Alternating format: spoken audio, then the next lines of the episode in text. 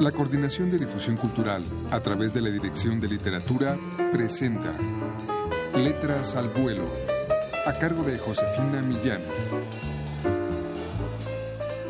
Amigos, muy buenas tardes.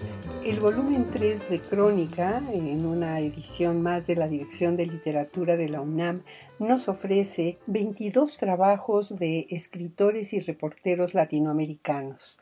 En esta ocasión les vamos a presentar la crónica Un pueblo que no se ahoga del cronista y reportero mexicano Emiliano Ruiz, nominado al Premio García Márquez en el año 2010. Escuchemos.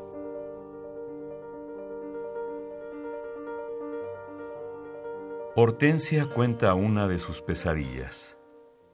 Soñé que el agua llegaba hasta los pies del señor de la Peñita. De ahí para abajo estaba todo inundado. Haga de cuenta que los muertos salían de las azoteas escupidos por el agua, y mi hija recogía los cadáveres ahogados. Temaca se convertía en un lago, pero sus aguas se postraban ante el señor de la Peñita y de ahí no pasaban. Hortensia le da crédito a sus sueños. También le tiene mucha fe al señor de la Peñita, una mancha de óxido que apareció en la roca pelada de un cerro y que con algo de imaginación parece una crucifixión. Hortensia no se quiere ir de Temacapulín. Desea que su pueblo no se inunde, pero entonces ¿en dónde pone su sueño? Desde la azotea de su casa se ve la iglesia de Cantera Rosa. Si el gobierno cumple su amenaza y este pueblo queda bajo el agua, solo ese campanario se asomará a la superficie como una minúscula isla desierta. Temacapulín, o Temaca, como se le dice para abreviar, es un pueblito en los altos de Jalisco de unos 800 habitantes y hasta 1500 si se cuentan los migrantes o hijos ausentes.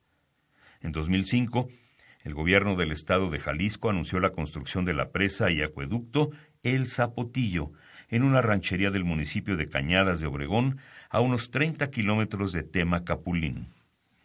La presa, según el proyecto, tendría una cortina de 80 metros de altura, lo que le daría una caída para conducir el agua del río Verde a las ciudades de Guadalajara y León.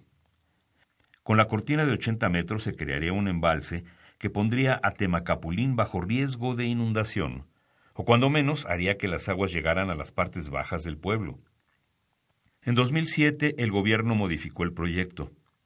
La cortina de la presa ya no sería de 80, sino de 105 metros, y el embalse inundaría unas 4.800 hectáreas. Ya no había duda. Temacapulín quedaría bajo el agua, al igual que otras dos comunidades más pequeñas, Acacico y Palmarejo.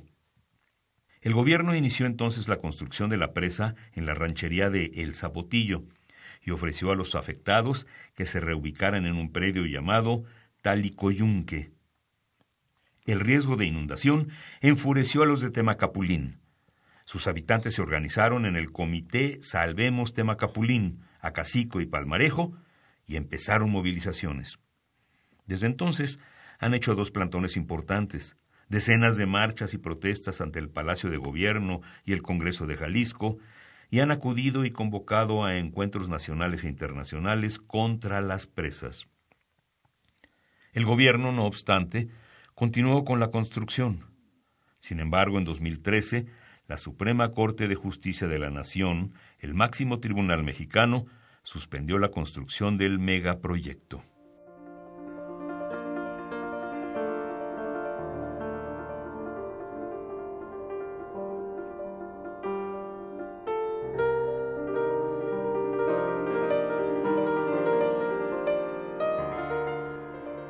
Amigos, les hemos ofrecido un fragmento de la crónica de Emiliano Ruiz, Un pueblo que no se ahoga, y es una de las 22 crónicas que contiene este volumen 3 de crónica, en una edición de la Dirección de Literatura de la UNAM. Pueden ustedes adquirir este volumen en todas las librerías de esta universidad o llamando al 56 22 6202. Muchas gracias por su atención.